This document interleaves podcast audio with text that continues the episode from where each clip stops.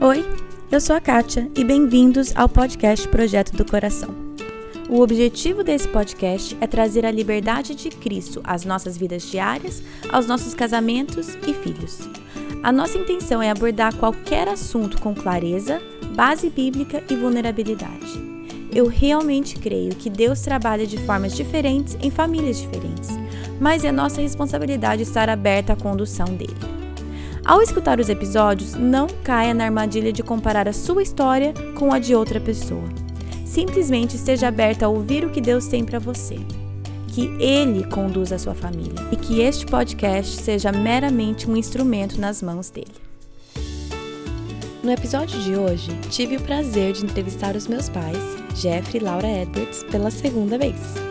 O episódio número 1 um foi com eles e agora, no episódio 48, vamos falar sobre um tema que raramente é abordado: infidelidade emocional.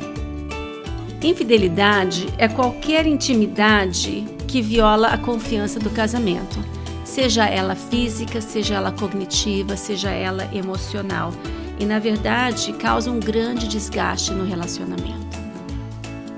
Talvez você ache que pensamento não pode ser considerado infidelidade. Muitas vezes enxergamos a infidelidade só pelo lado físico, mas o emocional pode ser tão destrutivo quanto o físico. Você vê, é tudo bem inocente, entre aspas, mas você vê que a sua energia emocional já não está indo para o seu casamento. Eu, eu gosto dessa fala, você começa a alimentar o relacionamento com a pessoa, mas o seu casamento começa a passar fome. Na verdade, só temos uma certa quantia de energia emocional, né? Então não tem de sobra. Então, onde você vai proporcionar a sua energia limitada emocional. O episódio de hoje é muito rico e eu acredito que pode trazer vida onde agora existe morte em algumas áreas dos nossos casamentos.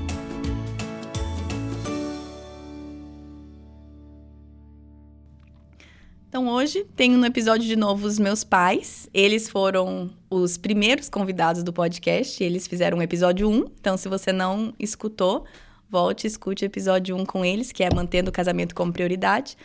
Mas hoje eles estão aqui para falar sobre um outro assunto. Mas antes disso, eu queria que eles se apresentassem um pouquinho para quem ainda não conhece. Meu nome é Jeffrey, sou o pai da Kátia. Somos casados, eu e a Laura, há 35 anos. Por 20 e poucos anos fui pastor numa igreja em Londrina e agora trabalho com uma agência missionária e eu sou o diretor responsável pelo ministério que fazemos na América Latina e no Caribe. Então eu viajo com, em alguns países e é isso que eu faço agora. Meu nome é Laura, sou mãe da Kátia e sou psicóloga clínica e educacional por muitos anos, cliniquei e há seis anos sou docente na Taylor University, que é uma universidade cristã em Indiana.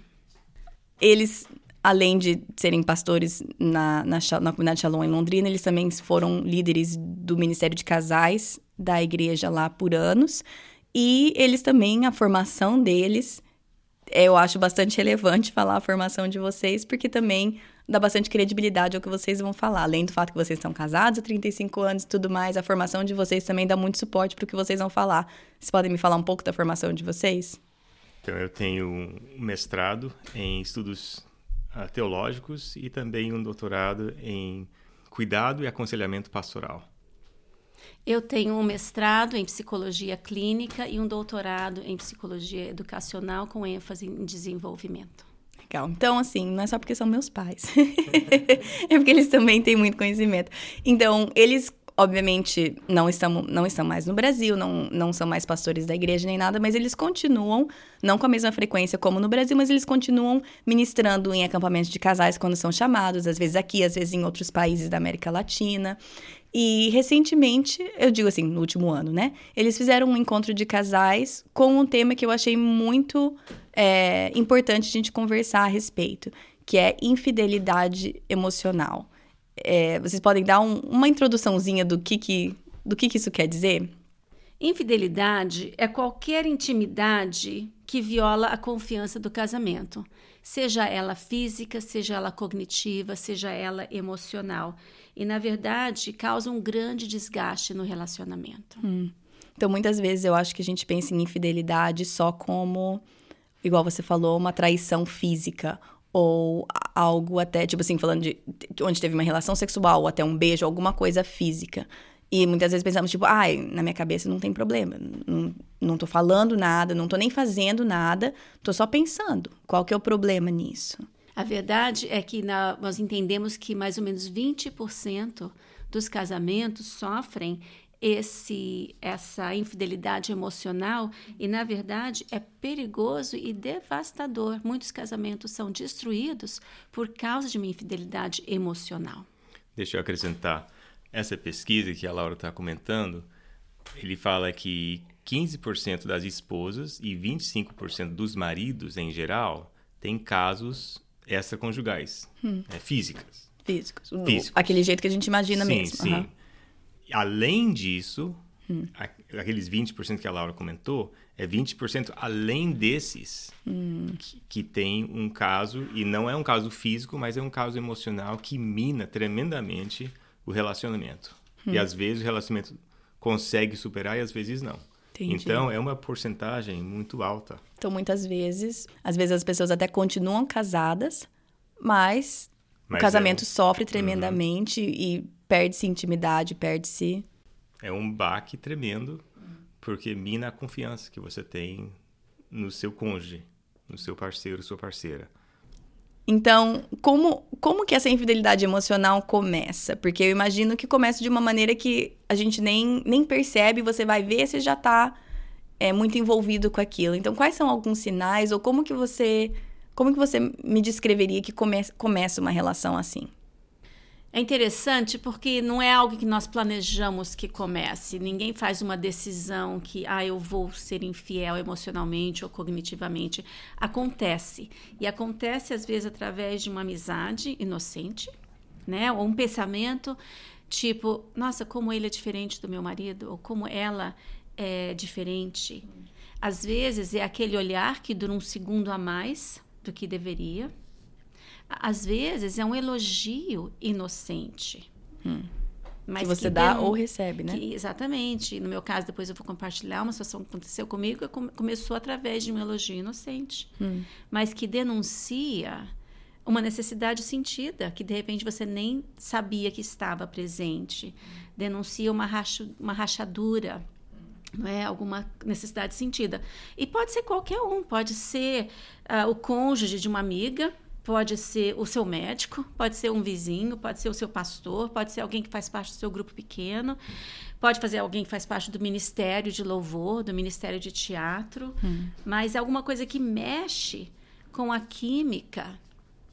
Porque você responde aquilo, até fisicamente, né? Você sente aquelas borboletas, você sente aquele arrepio, aquela coisa gostosa, mexe com o emocional, mexe com o cognitivo não é? Uhum. Muitas vezes pode acontecer através do Facebook ou da internet. A mídia social hoje em dia é tudo tão mais fácil uhum. e até até as, conexo as conexões ou o contato é anônimo. Hum. E você não precisa estar face a face com alguém para se expressar uma coisa que está mais no interior. Você pode mandar um texto. Uhum. E é mais uhum. fácil mandar um texto. E de repente começa uma, um, uma amizade. E em si, essas coisas talvez não sejam negativas em si, mas dependendo da reação que a gente tem, porque todos nós vamos enfrentar isso. Sim. Todos nós vamos enfrentar isso. Mas o que nós vamos fazer quando a gente sentir e notar que, opa, uhum. isso aí não é normal. Isso Sim. aí eu estou sentindo uma coisa que, que, é. é. que é diferente. É porque eu acho que até, até esse ponto que vocês estão falando é todos nós vamos sentir isso de alguma maneira. Tipo, alguém vai ter um elogio, você vai sentir alguma coisa. Aí, a partir dali, é, eu creio que é como uhum, que eu vou lidar certo, com isso, certo. certo. E, por exemplo, eu recebo, eu recebo um elogio de um, de um cara, de um marido, de uma amiga, e eu percebo que aquilo mexe comigo mais do que deveria mexer. Uhum. E aí? Como que eu reajo com aquilo? Então, por exemplo, o que aconteceu comigo foi no nosso primeiro ano de casados. Eu estava trabalhando numa biblioteca, era recepcionista de uma biblioteca da universidade, e uma pessoa, um rapaz, que eu nunca nem tinha notado, na hora de, né, de tirar o livro, de fazer o processo de, retira, de retirar o livro, olhou para mim e falou: Nossa, que sorriso lindo que você tem. Hum. Foi só isso. Mas foi interessante porque todo dia que eu trabalhava, eu começava a olhar: será que ele veio? Hum. Será que ele está aqui? E comecei a percebê-lo em outros lugares da, da, universidade que eu nunca tinha visto antes. Hum. Depois percebi que nós até frequentávamos a mes mesma igreja. E eu comecei a pensar: ah, não estou fazendo nada de errado, nunca nem conversei com ele. Hum. Não, é totalmente platônico, não, é inocente. Mas, na verdade, uma, é muito perigoso porque você começa a investir uma energia emocional naquela pessoa que você não está mais investindo no seu cônjuge. Uhum. Então, por que, que é errado? Eu não fiz nada. Mas é o princípio, falar, é o princípio das dores. É mais ou menos assim como começa, mas claro que começa desse jeito.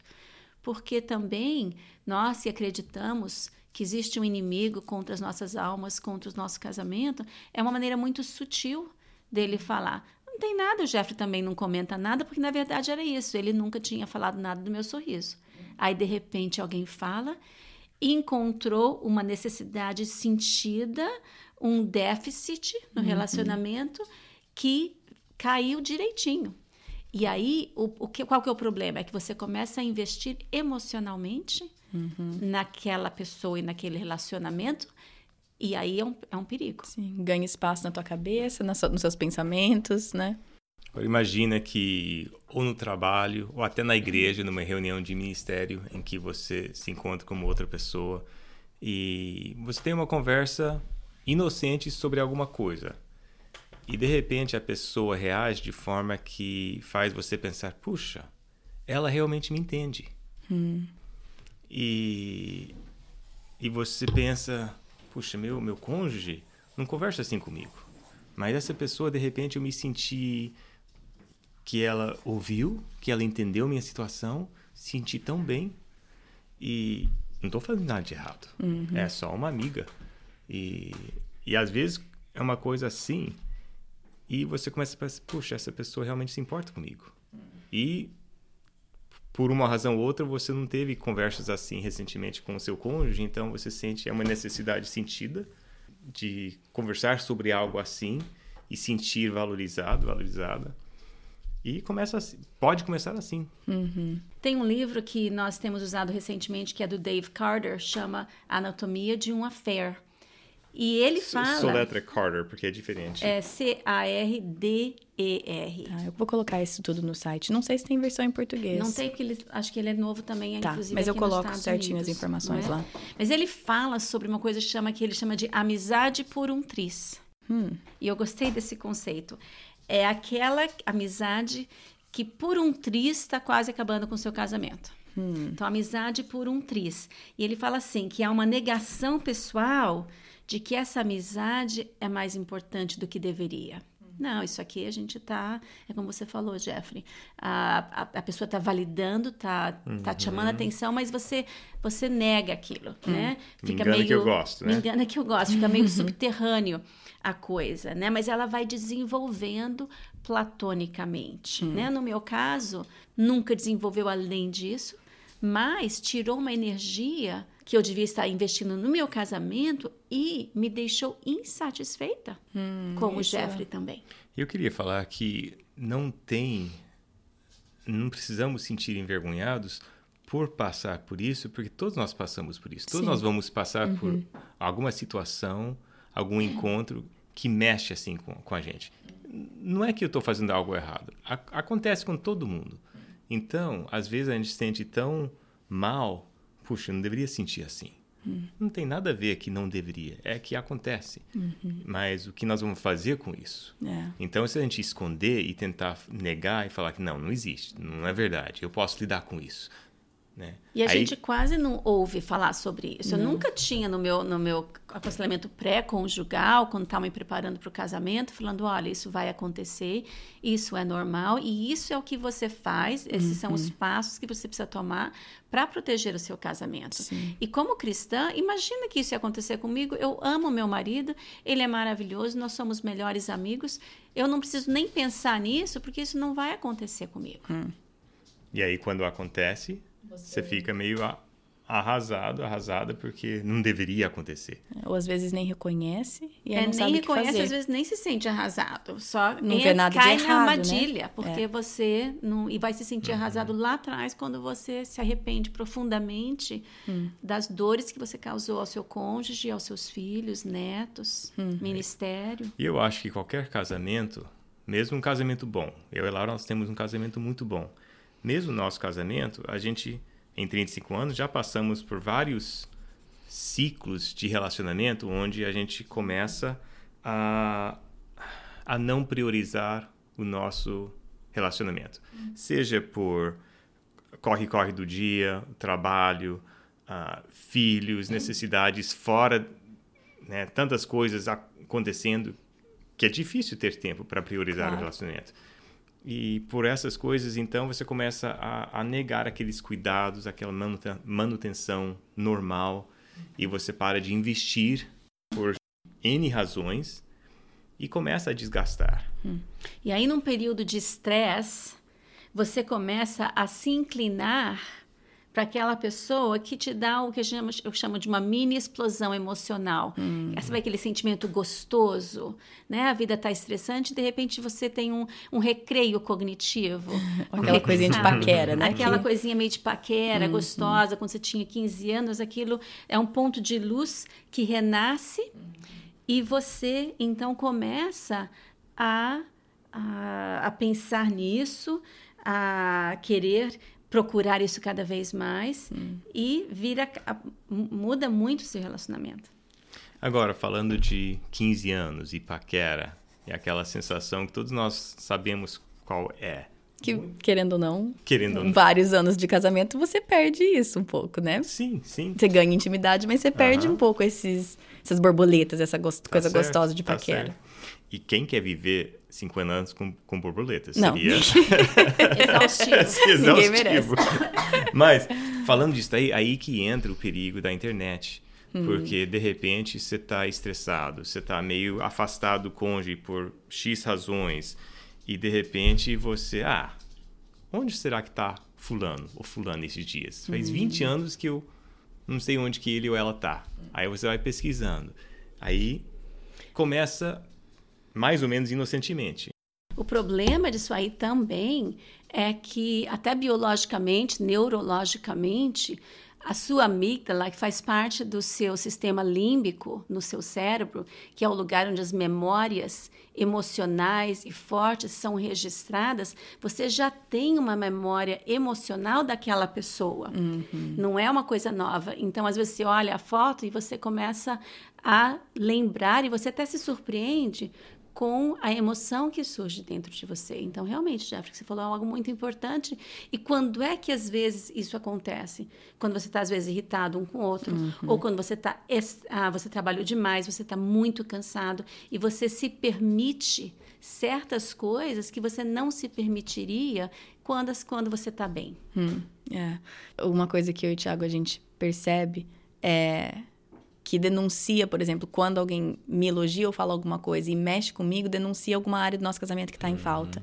É, teve uma, acho que foi logo depois que nosso segundo filho nasceu, o, tinha um amigo nosso, assim, casal, né? Amigo casal. Mas ele, toda vez que ele vinha aqui em casa, ele elogiava como a casa estava arrumada e bonita. E pra gente, não era o nosso normal aquilo. O nosso normal era uma casa muito mais arrumada, muito mais limpa. E eu constantemente me sentia, ó, por mais que o Thiago nunca, ele é muito querido, ele nunca falava nada, ele sempre fez muito dentro de casa, mas eu me sentia menos em relação a isso. E aí, toda vez que ele entrava, ele falou assim: Nossa, como a casa de vocês sempre tá limpa, organizada. E nem era diretamente pra mim, né? Ele nem tava. Mas aquilo mexia comigo, de repente eu falava assim: Ah, eu gosto quando ele vem aqui em casa. Ele fala tão bem da nossa casa. Por mais que nem era direto pra mim, mas eu comecei a, a me apegar aos elogios que ele dava pra maneira que eu cuidava da minha casa. E aí Tá foi uma certo. coisa que. E é o que você falou, pai, tipo. Não precisamos ter vergonha, mas a vergonha de eu admitir pro Thiago da importância que aqueles elogios tinham pra mim era grande. Tá certo. Mas até, mas aí quando eu conversei com ele sobre isso, aí ajuda um pouco a entender a falta que eu sinto. Não, não que seja culpa do Thiago, mas ajuda o, o relacionamento a poder falar se isso tá mexendo tanto comigo, denuncia uma falta aqui no nosso relacionamento, tanto meu quanto seu. Então vamos tentar remediar isso para que essa brecha não exista no futuro. Mas abrir o jogo e falar, eu tô sentindo isso, isso mexeu comigo. E também para ele não é legal escutar. Né, assim, não foi uma conversa tipo, ah, que bom que você me falou. Não, é legal, não foi legal para ele escutar eu falando que esses elogios estavam mexendo comigo. Mas é uma coisa que a gente aprendeu a partir dali, tanto um quanto o outro, a vir falar, porque, igual você falou, vai acontecer com todo mundo. Todo mundo, em algum momento, vai sentir alguma coisa, vai sentir aquela coisa tipo, ai, que elogio legal, puxa, esse cara reparou nisso, ou ele me conversou comigo sobre isso. É, é um pouco fora do assunto, mas não, não fora do assunto, mas fora um pouco da pauta. Eu queria perguntar o que, que vocês acham de relacionamento homem com mulher, amizade de homem com mulher depois do casamento. Existe isso? Não existe isso? O que, que vocês acham? Eu acho que fica difícil. Uh, eu acho que. Não sei se, se é impossível, mas eu acho que é difícil. Eu acho que a gente se abre para, para situações possivelmente perigosas. Hum. Uh, perigosas. Uhum. Não necessariamente, mas eu acho bem mais saudável e uma proteção para o casamento se o relacionamento de amizade é com o casal. Hum. Uh, é só uma proteção a mais, porque a coisa mais importante é a gente proteger o nosso casamento. Uh, já ouvimos histórias demais que pessoas acharam que não tinha nada a ver, que não tem problema, e de repente, alguns anos, às vezes 10 anos mais tarde. Sim. Eu li uma história ontem de um relacionamento assim, ficou 30 anos só o relacionamento emocional, assim, a infidelidade, infidelidade, infidelidade emocional. E nunca passou disso. Hum. Mas o que fez de estrago no casamento hum. Não dava para não dava para hum. é. imaginar. Algo que a gente tem que tomar cuidado com relacionamentos de amizade com o sexo oposto é porque de repente para mim realmente eu não sinto atração nenhuma por ele Hum. Eu posso conversar com ele sobre coisas que nos interessam mutuamente e para mim não faz nada absolutamente. Mas eu não sei o que que isso está fazendo com o outro, hum. o que que de repente está vendo uma necessidade sentida que ele não tem no casamento dele, que eu estou vindo de encontro, hum. que Deus podia proporcionar para ele através de uma outra pessoa. E o fato é que eu só posso controlar a minha parte de um relacionamento hum. que a Laura está falando. Sim. Você não teria nem condições de, de controlar o que a outra pessoa está tá imaginando ou pensando. Claro. E a gente, nós todos sabemos, inclusive psicologicamente, empiricamente, a falando, a proximidade a, aumenta a atração. Hum. E é algo, então, que afeta né, a, a própria infidelidade conjugal. Então, é algo errado? Não é. Mas é algo que pode ser perigoso. A gente fala de uma rampa ah, uma, uma rampa escorregadia entende? Então, o que, que a gente procura? A gente procura evitar qualquer coisa que venha fazer mal. A gente não vai brincar com o perigo. Então, pode ter? Pode ter sim. Pode não acontecer nada além disso? Pode. Mas é um perigo desnecessário. Mas é um vezes. perigo desnecessário. Hum, tá certo. Então, para seguir então com isso, como que eu posso identificar isso em mim mesma? Porque talvez é, isso está acontecendo na minha vida, no meu casamento, e por isso ser um termo que eu nunca nem tinha ouvido falar sobre infidelidade emocional e tudo mais, talvez eu nem identifico isso na minha própria vida. Quais são alguns elementos algumas coisas que eu posso ficar de olho na minha própria vida para ver se eu realmente estou sendo infiel com as minhas emoções? Comentei mais cedo que eu acho no casamento de qualquer um, no nosso com certeza, é, tem ciclos e você sempre está constantemente voltando para a prioridade do casamento, voltando para priorizar o relacionamento conjugal. Então, nesses ciclos, muitas vezes, nós nos encontramos num ponto de onde o cônjuge é mais um companheiro de quarto, hum. em vez de seu cônjuge, parceiro de vida, parceiro de né, compartilhar as coisas. Só morando embaixo do mesmo teto, né? Exatamente. Mas não tão mais convivendo, conversando sobre as coisas do dia, o que está acontecendo aqui dentro de mim, uhum. compartilhando do eu, sabe? E você pare de fazer essas coisas e você deixe de compartilhar coisas da sua vida, do seu dia com o seu cônjuge. Mas eu acho que esse é um, uma, parte, Uma mas eu parte. acho que também pode acontecer quando tá tudo bem. Sim. Sabe? Que eu acho que aí é ainda mais, às vezes, perigoso, porque você não tá vivendo essa vida paralela que de vez em quando nós vivemos, né? Meio tipo, moramos numa pensão. Ah, não tem necessariamente nada de errado, porque de repente as coisas estão, inclusive, até bem, e de repente vem uma atração mútua. Que acontece, né? Uma atração mútua, mas aí essa atração mútua acaba ficando um pouco sigilosa. Se você começa a sentir que essa atração mútua ah, é algo que está virando um pouco sigilosa. ah, Talvez até uma coisa prática, tipo, te deixa ansiosa se teu marido pegar seu celular ou alguma coisa assim, né? Né? Coisas pequenas. Se ele entrar na tua conta, sei lá, de alguma rede social e você fica ansiosa, alguma coisa assim, né? Sigiloso. Ou você se vê é, deletando textos. Mas Pra às quê? vezes a pessoa não está nem aí ainda, entende? Sim. Elas não estão nem. Mas existe aquela atração e você começa a se vestir diferente quando você sabe que você vai encontrar aquela pessoa. Você começa a Imaginar se a pessoa vai estar lá, né? Exatamente. E aí é o que eu- uma coisa que o Dave Carter chama, ele chama de uma- algo que muda o seu bem-estar, que afeta o seu bem-estar. Então a pessoa, você acha, será que a pessoa vai estar lá? Será que ela vai para o grupo pequeno? Será que ela vai para a igreja hoje? Será que e aí você fica ah, o seu bem-estar aumenta. Aí a pessoa está lá, você fica mais feliz, você se sente mais leve, tem um pouco de alegria. Aí a pessoa não vai, você fica desapontada, você fica um pouquinho irritada, sabe? Aí você, se o seu, seu cônjuge fala uma coisa, você está irritada com aquele, você de repente nem percebeu ainda o porquê, mas aquela pessoa, então por que, que é uma, uma luz vermelha ou até amarela falando cuidado, perigo, perigo, né?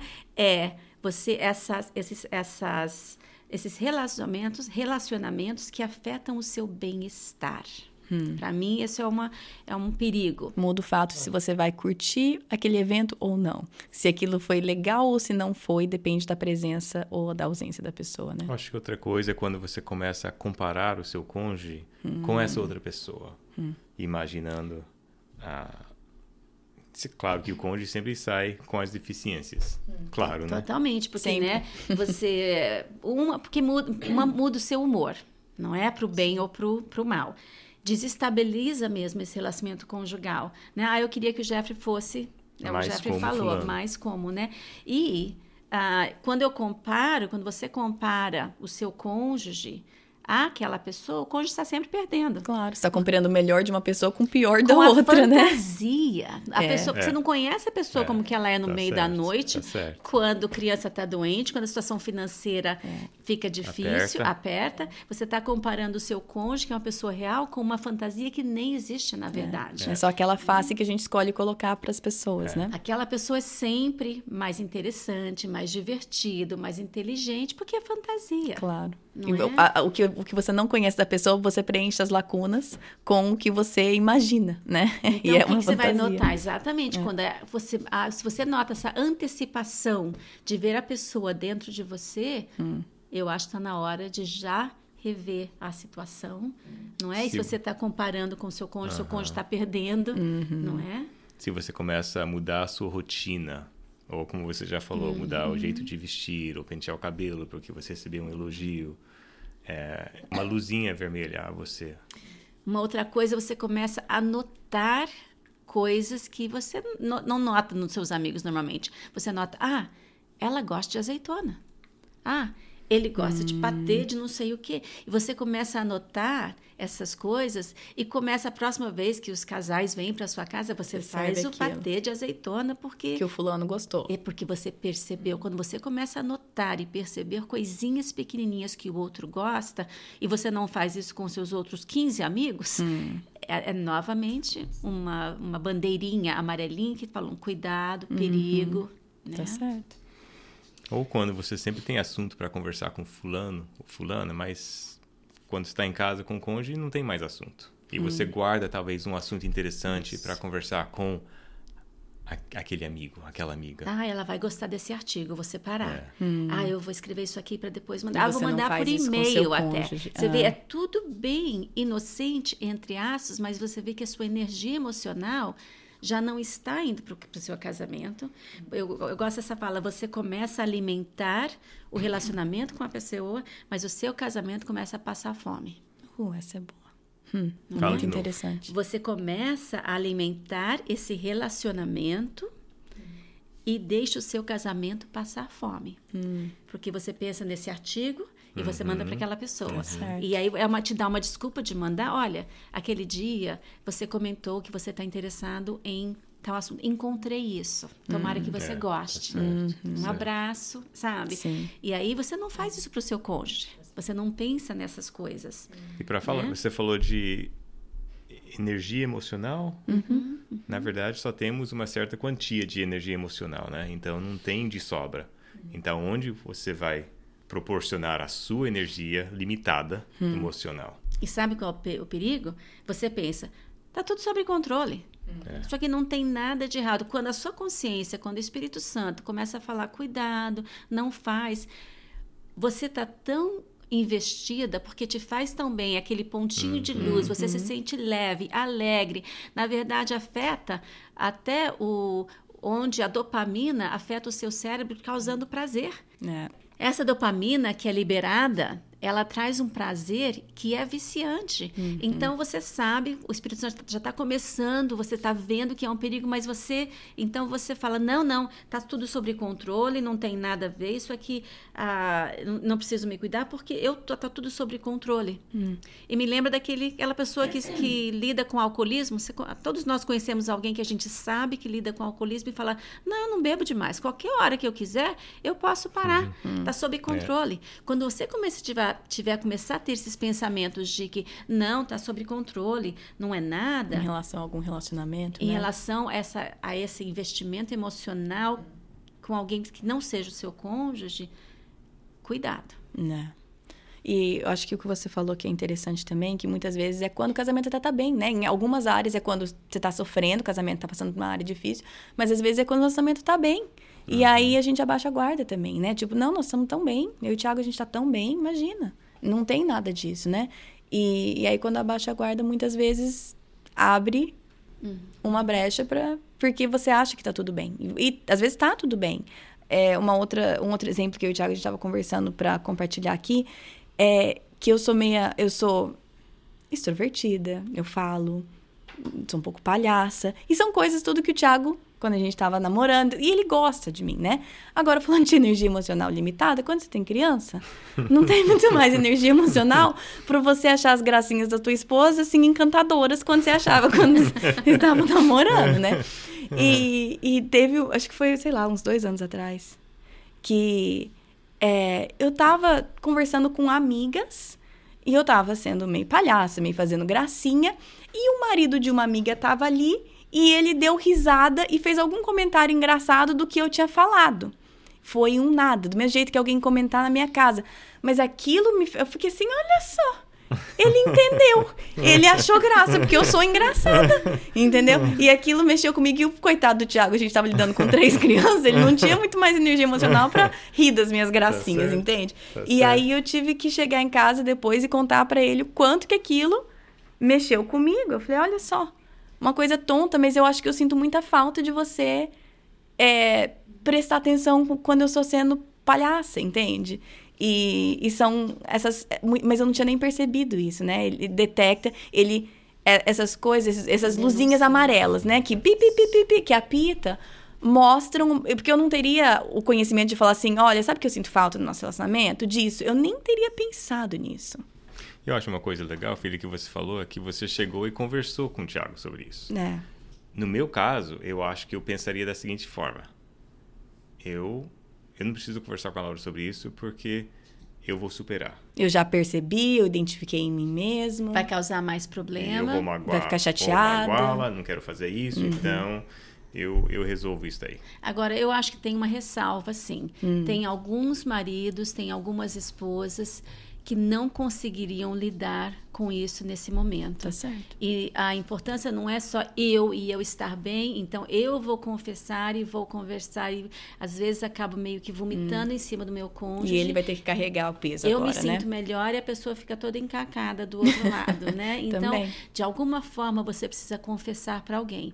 Pode ser o seu marido, pode ser o seu discipulador, a sua amiga que você confia que é uma mulher de Deus, hum. que é um homem de Deus, e você vai confessar para aquela pessoa e ela vai te ajudar a, porque uma vez que o segredo tá não é mais segredo, que ele foi revelado, ele perde poder. Tem uma história que eu li há muitos anos atrás de uma mulher que estava num relacionamento uh, dessa, que a gente está falando de infidelidade emocional e, to, e eles conversavam era o marido de uma amiga de um grupo pequeno hum. e, e, eles começaram a conversar por telefone de vez em quando e ela começou a antecipar de uma forma muito uh, alegre não vou conversar com ele hoje e e eles falavam, ai, como é que eu posso orar por você? Como uhum. é que tá uhum. o seu trabalho? Como é que tá? Olha, meu casamento tá difícil, não entendo muito a minha esposa, me ajuda a entendê-la. E começou, e ela e ela estava vendo, tudo isso que eu estava falando não era nada novo para ela, ela começou a perceber.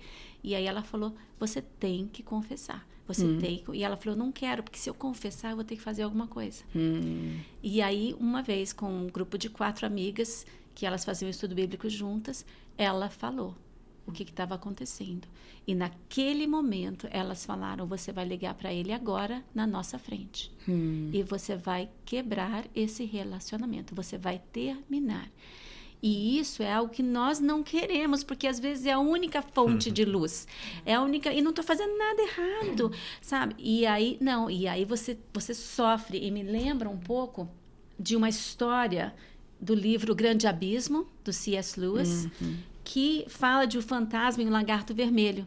Sabe por quê? Porque a pessoa, o lagarto vermelho é o pecado, a pessoa quer se livrar do pecado, o anjo pergunta: posso matar? E aí você fala: não, pode. Não, não, não, não. Um, na verdade, vamos, vamos, matar depois, agora tem outras coisas para fazer. E o anjo fala: eu só posso matar esse pecado se você permitir. Hum. E aí, eu não posso fazer sem a sua permissão. Ele fala: não, não, pode matar sim. Aí o, ele vai matar. Não, não, pera, pera só um pouquinho. Quer saber? Ah, eu vou mantê-lo na linha daqui para frente. Né? Na verdade, é melhor um processo gradual de exterminação, eu acho que é melhor. Ah, mas porque você sente um, um, medo de perda. Puxa, a minha fonte de prazer está vindo disso. É isso que está me deixando poder ficar bem. Eu vou me sentir muito vazio.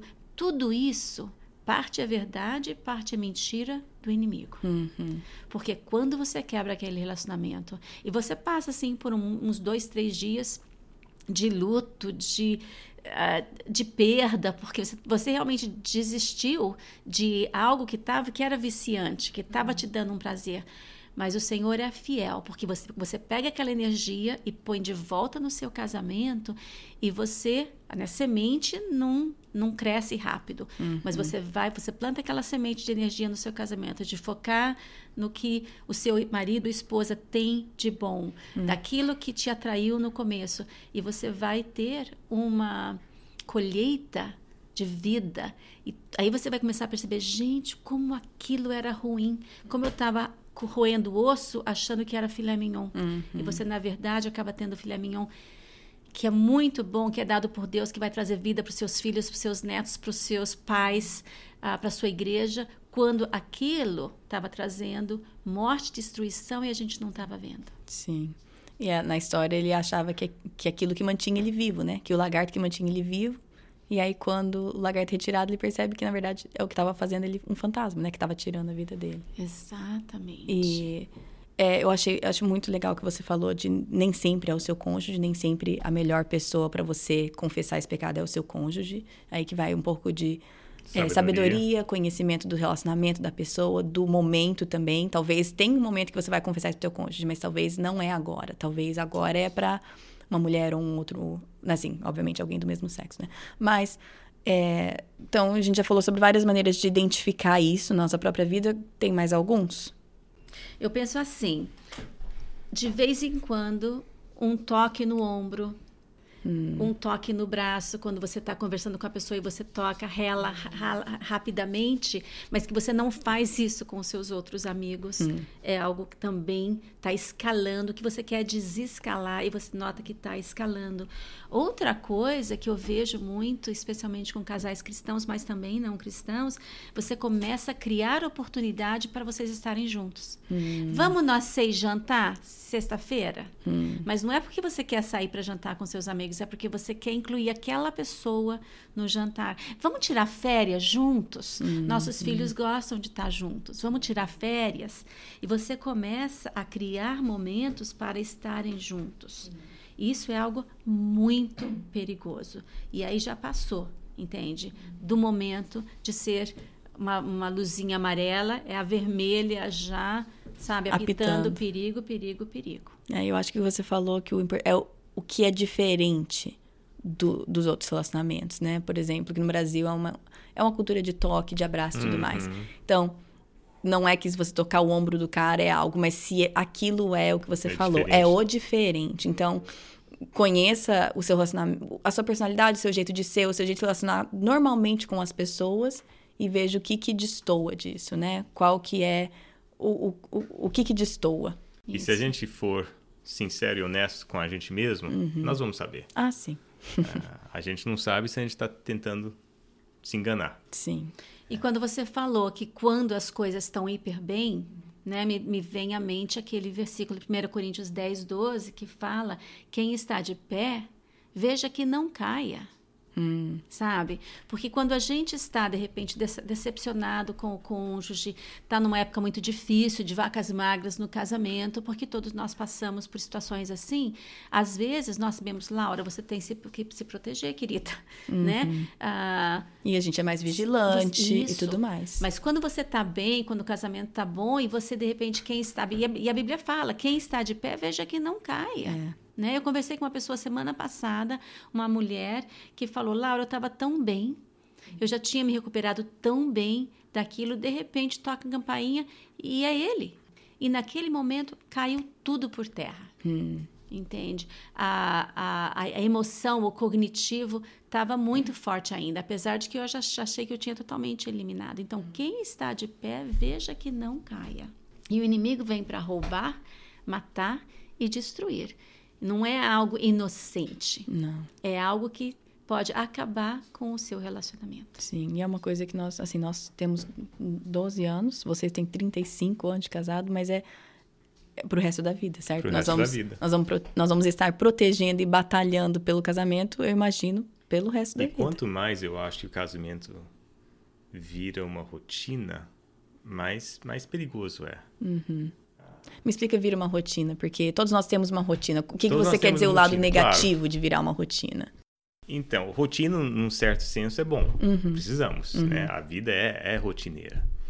Mas, na medida que a gente não faz coisas em conjunto que, que traz sorriso, que traz uhum. alegria, uh, a gente vai largando essas coisas Aí. Moto, monotonia, talvez. Talvez, uhum. talvez Sim. seja isso que eu estou tentando falar. Mas na verdade também é quando você perde aquela coisa do, do seu, do seu cônjuge ser o seu amante. Hum, namorado. Ser o seu namorado, ser o seu parceiro. Melhor amigo de, também. De, de risadas, de aventuras. Uhum. De fazer alguma coisa diferente. E na verdade, o nosso casamento, nesses últimos 10 anos, tem tido esses momentos de de o que você falou, rotina, uhum. de monotonia, com mais frequência do que em outros tempos. Nós uhum. temos trabalhado muito, nós estamos numa geração sanduíche, que nós estamos cuidando muito dos nossos pais uhum. a nível de doenças crônicas sérias e também querendo manter relacionamento com filhos e netos, uhum. manter o trabalho, que nós dois trabalhamos tempo integral, manter no ministério, na igreja, que se nós não formos intencionalmente ativos um com o outro, e nós sempre conversamos sobre isso. Então, sempre nós tentamos o que a gente chama de reparação. Não tem problema ter a monotonia, mas precisa muito ter a movimentação em relação, em relação ao reparo. Uhum. Aí, então, nós tivemos uma conversa, vamos, então tá, vamos voltar a ter um encontro uma vez por mês. Uhum. Nós já fizemos isso inúmeras vezes, né? A decisão de fazer isso. Já falhamos tanto E nessa. já- A resolução. a resolução, Esse ano. resolução de ano novo. Isso, né? esse ano nós vamos. Mas Ai, ai. o que, que é? Falhamos múltiplas vezes, mas o reparo está sempre presente. Ok, vamos começar de novo? sempre vamos. volta. A gente Sim. sempre, Sempre volta. volta. Esse retorno. Não teve, não, não desistiram. Não, Esse é retorno lance, é né? importante. A vida é sempre um retorno. É um retorno para Deus, Uhum. é um retorno para o seu cônjuge. E então nós resolvemos, tá, então cada mês um é responsável. E então esse mês de janeiro a responsabilidade é sua. Pode ser um cinema, pode ser uma pizza, pode ser algo em casa, inclusive pode ser uma coisa barata, porque financeiramente nós nem sempre estamos podendo. E uma vez, quando o Jeff era responsável, não faz muito tempo atrás, nós ficamos, ele era responsável pelo nosso encontro. E nós ficamos em casa, fomos para uma sala diferente, não né, na, na sala que a gente sempre assiste televisão, tipo uma salinha De estar. ah, de estar. Ele tinha preparado chocolate coberto com morango, morango coberto com chocolate. Ele tinha preparado mo- morango coberto com chocolate. Ele tinha queijos cortado em vários pedacinhos, azeitonas que ele sabe que eu gosto de azeitona, ele não é fã, mas eu gosto. Ah, ele tinha coisinhas, aperitivos presente, música especial e ele tinha preparado seis perguntas Ah, sobre relacionamento para nós conversarmos. pronto. Pronto. Né? Né? Uma noite diferente, especial. especial, então nós precisamos estar sempre retornando a isso, né? E às vezes o retornar envolve aconselhamento conjugal, Sim. sabe? O retornar envolve pedir ajuda, porque vale a pena. Muitos casais, se você está com 12 anos, nós estamos com 35 anos, muitos casais se separam depois de 30 anos de casado.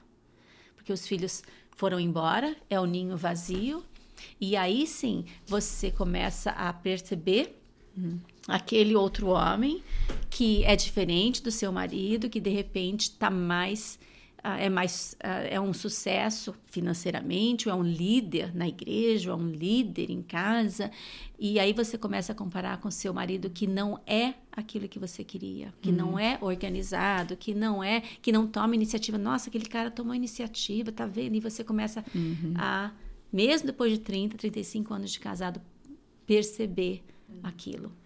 Olha, eu vou falar sobre aquele, aquela ilustração que você deu.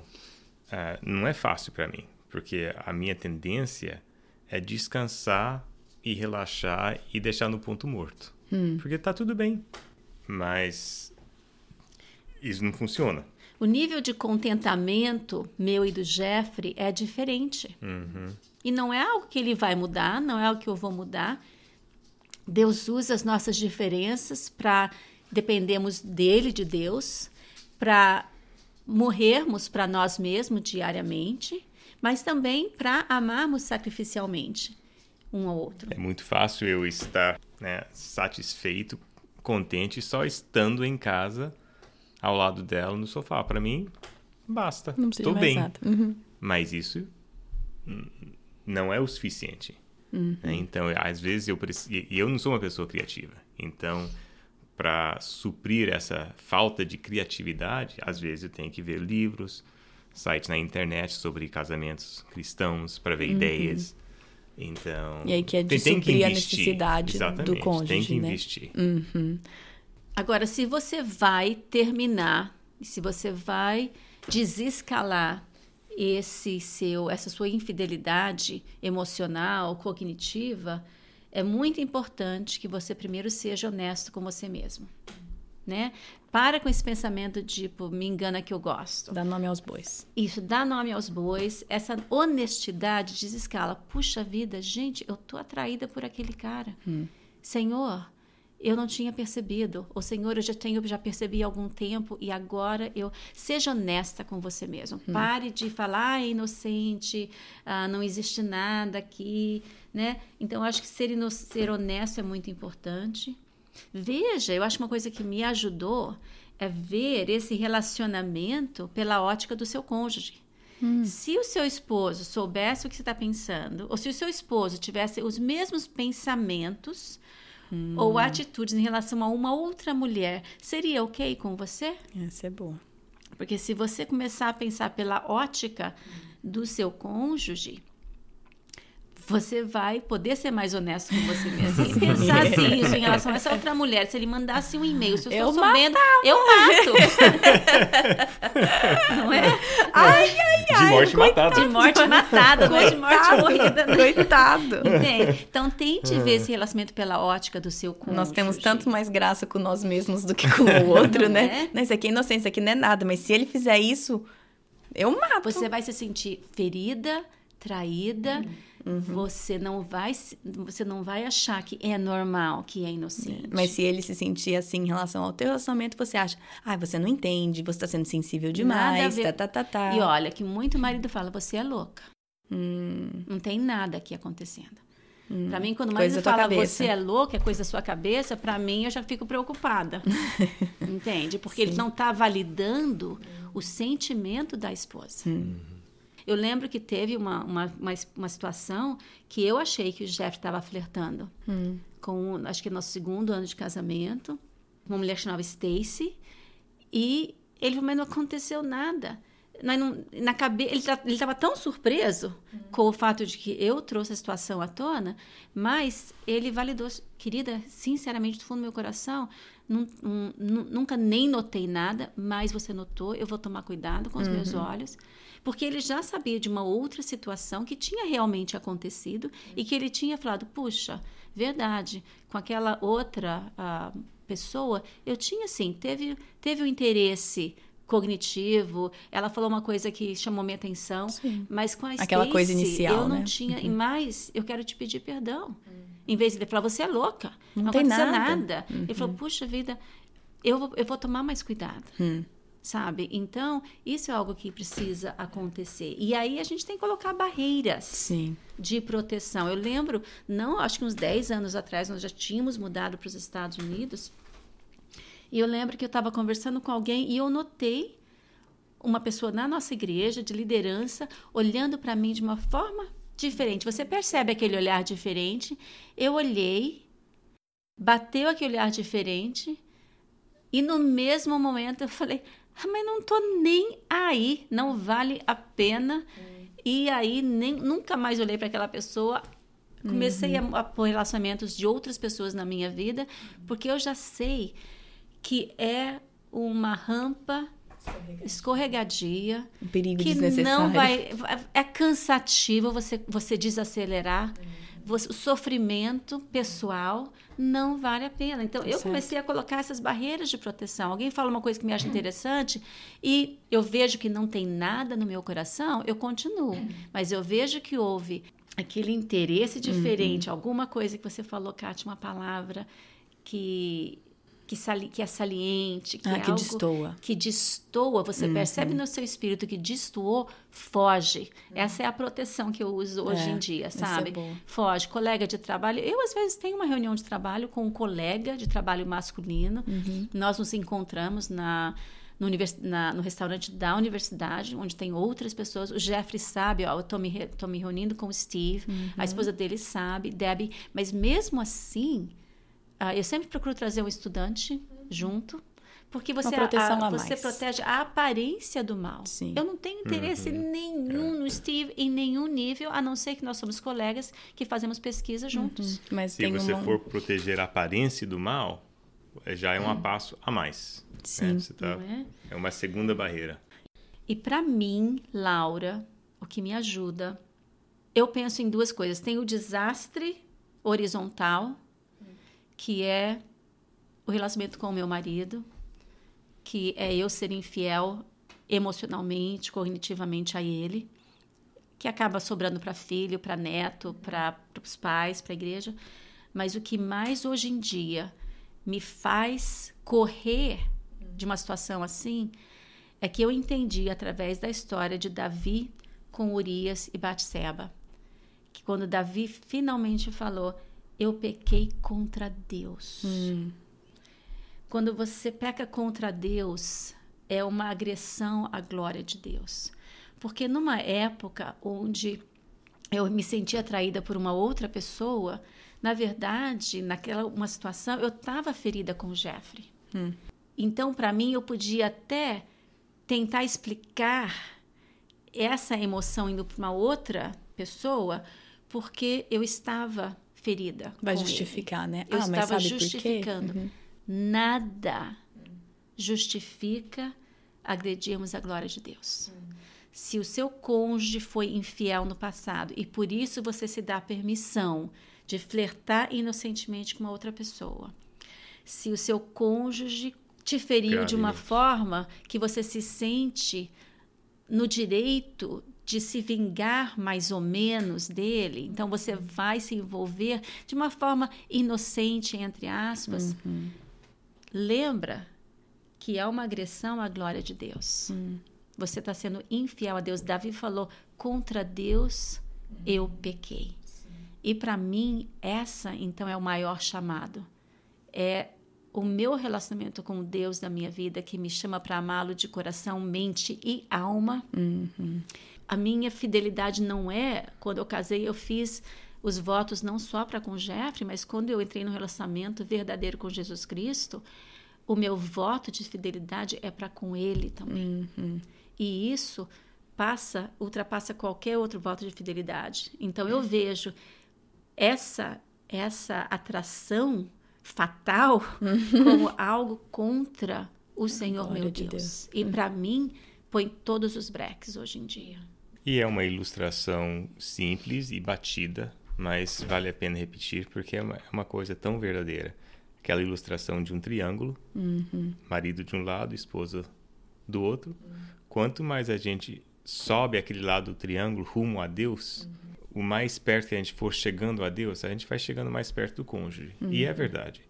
Na verdade, nós, nosso alvo tem que ser aproximar a Deus, amar a Deus, seguir a Deus, dessa forma nós vamos conseguir amar o cônjuge da melhor forma.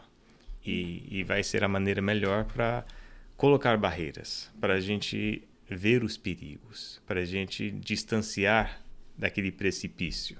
E muitas vezes, falando nesse triângulo, por exemplo, é, sei que muitas vezes uma frustração é que eu tô me aproximando de Deus e ele não. Mesmo em tá casais, tá ambos certo. cristãos, tá? Uhum. Ambos seguidores de Cristo, mas que eu me sinto que eu, eu tô sozinha caminhando com Cristo, ou vice-versa. É, é, o que, que vocês diriam para um casal que talvez uma mulher ou um homem que está escutando e pensa, poxa, eu casei com uma mulher cristã, um homem cristão, mas mesmo assim eu me sinto sozinha no meu caminhar com Cristo. Tipo, eu tô tentando me aproximar de Deus, mas eu não vejo ela ou ele se aproximando, e aí estamos distantes nisso. O que, que você poderia falar nesse caso? Olha, vamos, vamos falar a verdade que é difícil.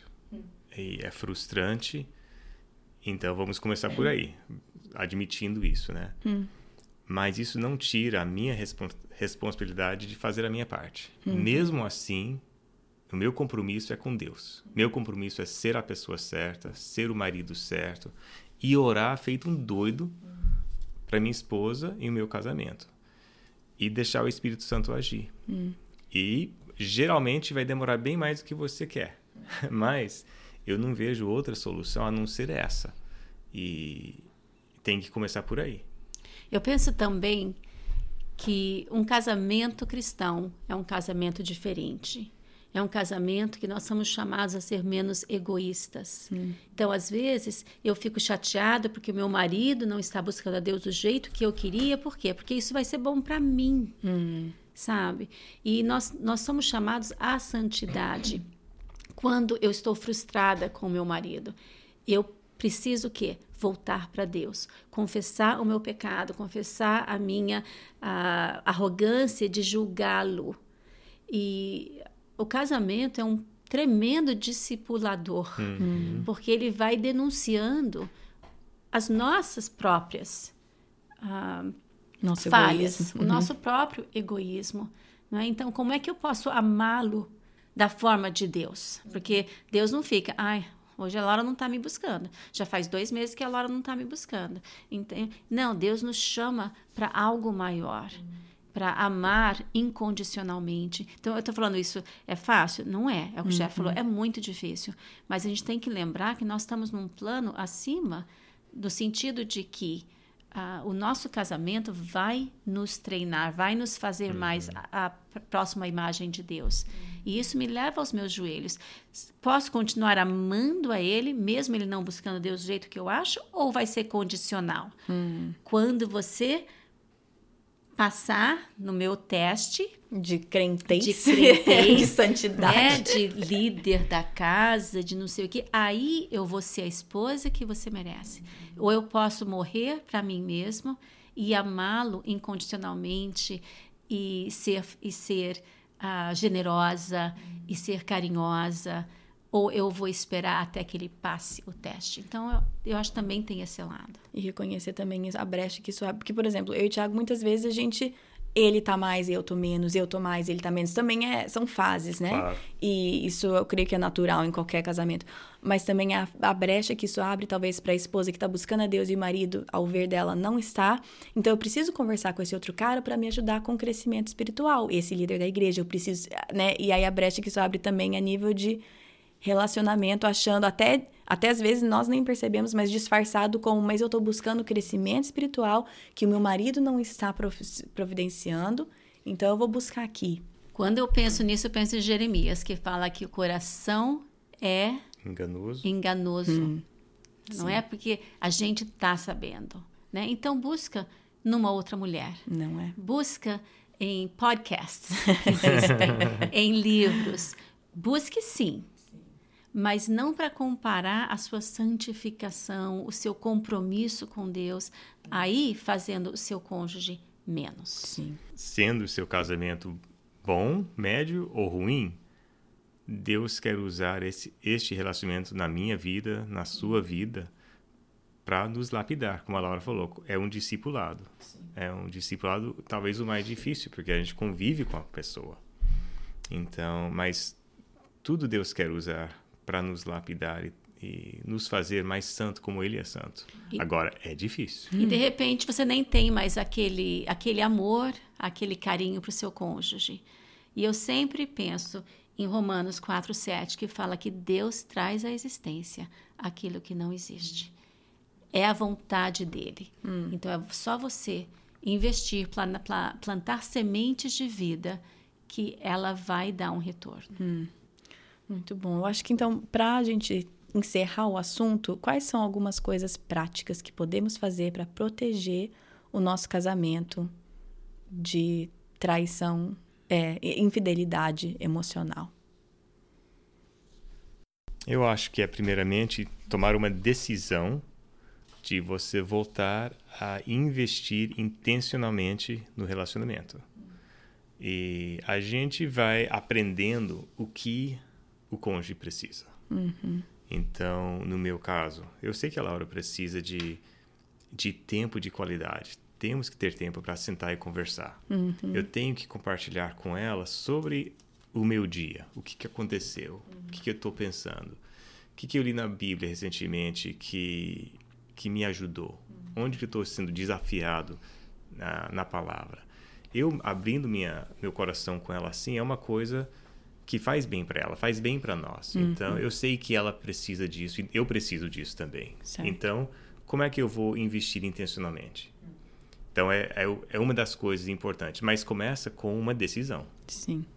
E parte dessa decisão é fuja, resista ao inimigo e ele fugirá de vós. Uhum. Então, é você ter esse autoconhecimento. Nossa, eu me chamou a atenção aquele olhar. E aí você leva isso para Deus. Você fala, Senhor, por que, que foi isso? Qual é a necessidade sentida? Qual é a brecha que tem no meu relacionamento? Fique alerte. Use essas situações, aquilo que o inimigo intentou para o mal, use para o bem. bem. Nossa, eu percebi aquilo, então é o quê? Está vindo à tona alguma coisinha. E você leva aquilo. E você pergunta, ah, por que será que eu senti? Por que, que isso aconteceu? O que, que dentro de mim é necessário? E isso me leva de volta para Deus. Então, para mim, é aquele lema do escoteiro: sempre alerta. Hum. Esteja sempre alerta. Você sabe que o inimigo não é criativo, que ele vai tentar a mesma coisa múltiplas vezes. Por quê? Porque dá certo. Hum. Então, eu acho que é me fortalecer, mas também estar tá alerta puxa, aquele, aquele casal que há três anos que nós somos amigos e nunca nada aconteceu, alguma coisa aconteceu diferente hoje à noite no jantar. Hum. E aí você fica alerta, ui, olha que sentimento gostoso que veio. Naquele momento, você fica alerta e fala assim: o que, que eu preciso fazer? Porque às vezes você ignora ah, de uma forma boa, você fala: não vou retornar esse, esse olhar, vou colocar barreiras por duas ou três vezes, e aí, às vezes, acaba. A outra pessoa também não estava planejando nada, foi uma armadilha do inimigo. Não precisa, você não precisa terminar o relacionamento. Você viu que você pôs a barreira, a pessoa respeitou e vocês continuaram sem nada. Uhum. É porque você não deu abertura. Uhum. Às vezes você põe a barreira, a pessoa continua persistindo e você então faz a decisão de sair daquele relacionamento. Uhum. Precisa ter um, alguma coisa mais Precisa mais ter um drástica. plano Uhum. de ação para quando isso acontecer. Outra coisa que eu acho que nós podemos fazer é sermos proativos em programar ou planejar algo divertido para fazer junto. Porque isso ajuda a sair da monotonia do relacionamento. E às vezes a gente tem que ser criativo para fazer isso, mas gastar energia emocional para pensar o que, que a gente pode fazer para nos divertirmos juntos. Ou Ou Quando a sua esposa tem uma ideia criativa, não jogar água fria em cima dessa ideia criativa. Porque às vezes o cônjuge pensa, eu não sou criativo. Mas aí, o- quando o cônjuge é, eu já melhorei bastante. muito, muito, meu bem, muito. Eu jogava água. Não jogo muita água hoje em dia. O Thiago Mas ainda é joga verdade. baldes. É verdade. mas o Thiago também tá melhorando, mas ele é de balde, de balde. Mas é, é que é difícil, né? Que eu tenho- a gente tem aprendido de diferença de relacionamento. A gente fala que eu sou a pipa, ele é o, o fio que puxa de volta. eu acho, eu não gosto, não. Acho desesperador. E eu também tenho aprendido a ficar contente ao estar em casa, Uhum. a sentar com ele na frente da televisão e ele assistir um esporte e eu estar lendo um livro, mas mesmo assim nós estamos juntos, Juntos, né? Comendo pipoca. Então, é aquele dar e receber, porque isso faz parte do amor, é servir um ao outro também. Eu acho que o que vocês falaram de sempre estar voltando, sempre buscando o retorno, sempre buscando isso. Acho que muitas vezes isso é visto como é, sempre falhando. Sempre, tipo, ai, a gente nunca tá saindo disso. Aí eu não sei se eu li ou se eu escutei em algum lugar que tem uma diferença entre correr atrás do próprio rabo, em sempre as mesmas coisas e nunca nada mudar, e tem uma diferença entre uma espiral, tipo de um caderno, que você sempre tá voltando mais ou menos no mesmo ponto, mas tá subindo. Então, é, é, pelo menos pra gente, às vezes é desencorajador. Falar assim, nossa, nós estamos falando sobre isso de novo. Nossa, a gente vai ter que colocar essa meta de novo. Ou tipo de, vamos ter um- um- uma noite fora, uma vez a cada duas semanas, sabe? A gente tá, às vezes é desencorajador que parece, nossa, até hoje a gente não se entendeu com isso. Até agora a gente ainda não... E até isso, a, a maneira como nós vemos isso, como nós enquadramos isso, é algo que pode ser negativo. Ah, até a- ainda nós não estamos bem, ainda. Não. É poder falar, que bom que a gente está retornando. Relacionamento é vivo, é ativo, é assim mesmo. Então vamos retornar 500 vezes. Esse retorno, para mim, é algo- algo que traz vida. Sim. Agora, se você enquadra isso como, ai, falhamos de novo, ai, não vai dar certo. Aí a gente se sente uma coisa negativa, mas Sim. quando fala, escuta, vamos retornar de novo? Isso. Vamos retornar. É, é assim o nosso relacionamento com Deus. A gente retorna como filho pródigo. Vez após e vez. ele, de vez após vez. E a gente. É porque é um relacionamento vivo. Então eu acho isso, eu acho esse retorno uma coisa muito bacana. E eu já vejo como uma ilustração do, do esporte, que é o treino. né? O- tá os, certo. os jogadores, o time, seja tênis ou futebol, eles treinam todo santo dia. Hum. Né? Por quê? Para o jogo. Depois do jogo, depois da vitória, eles deixam de treinar? Não, volta a treinar, volta a treinar os mesmos exercícios, as mesmas coisas e Uhum. continua. E mesmo treinando todo dia, às vezes na hora do, da competição perde. ainda perde, ou erra, ou faz Exatamente, errado, né? Exatamente. É, então eu sei desse livro, eu vou colocar o link. Tem mais algum recurso que vocês gostariam de, de indicar? Acho que é interessante colocar esse a história do Lagarto. do lagarto, né, do Uhum, grande abismo. Acho que é uma coisa interessante. Ótimo. Então, muito obrigada. Muito obrigado, foi um prazer. Foi um prazer. Bom, gente, eu não sei se vocês já pensaram sobre isso, se isso é um assunto que vocês já conversam em casal, infidelidade emocional, ou se esse tópico é completamente novo para vocês. Mas eu espero que tenha trago um pouco de clareza em relação ao que é, é, a infidelidade emocional. E a minha oração para todos nós é que Deus nos ajude a, igual, meus, igual meus pais falaram várias vezes, tipo, ser sincero com nós mesmos, dar nome aos bois, não ficar negando algo na nossa própria cabeça. Então, a minha oração por mim, pelo meu casamento, por vocês, é que que Deus deixe claro no nosso coração aquilo que precisa de atenção, né? Se vocês tiverem alguma dúvida ou quiserem falar sobre alguma coisa com os meus pais, tem o grupo no Facebook, é, tem a página Projeto do Coração, e lá tem um botãozinho azul que você clica visitar grupo, e lá eu adiciono vocês, é um grupo fechado, mas eu adiciono vocês e vocês podem postar qualquer pergunta, dúvida, que a intenção daquele grupo mesmo é poder compartilhar, tirar dúvida, conversar um pouquinho mais sobre o episódio. Também tem o devocional toda semana. A intenção minha ao criar esses mini devocionais para acompanhar o episódio, como eu sempre falo, é direcionar vocês de volta para a Bíblia. Essas conversas sempre são boas, válidas e com base bíblica mas o conhecimento mesmo e a convicção do Espírito Santo vem mesmo através da Bíblia e da palavra de Deus. Então, está lá no site, se você entrar projetodocoração.com, e aí tem uma aba recursos, e aí tem embaixo de recursos tem sondando o coração. Lá você encontra todos os devocionais de todos os episódios. Pode baixar, imprimir. Você também pode acompanhar no Instagram, que é PDC Podcast e eu vou continuar falando porque eu adoro ver. Vocês têm me mandado fotos, me marcado em publicação. Tira uma foto do que você está fazendo é, enquanto você escuta, me marca, manda para mim. Eu acho muito legal. Essa semana eu recebi uma foto da Vanessa de Portugal que ela mandou uma foto que ela estava limpando o carrinho do bebê dela enquanto ela escutava o episódio sobre ansiedade. Então, eu acho muito legal, eu acho um privilégio meu poder acompanhar vocês nessas tarefas, porque eu também faço isso, escuto podcast enquanto eu faço várias outras coisas. Semana que vem é o segundo episódio sobre responsabilidade. É o episódio que a gente fala um pouco mais sobre coisas práticas, maneiras práticas que podemos ensinar responsabilidade aos nossos filhos. Então, esse episódio é semana que vem. E que mais? Acho que eu falei tudo já. Não tem mais nada pra falar. Então tá bom, gente. Bom final de semana para vocês e até semana que vem. Na Bíblia, em Miqueias 5:5, está escrito que ele será a sua paz. Se eu acredito na Bíblia, eu acredito que apesar das minhas circunstâncias, ele será a minha paz. Meus filhos estão tocando terror dentro de casa? Ele será a minha paz. Estou me sentindo culpada por não passar mais tempo com os meus filhos? Ele será a minha paz. Estou cansada de ter as mesmas brigas de sempre com meu marido?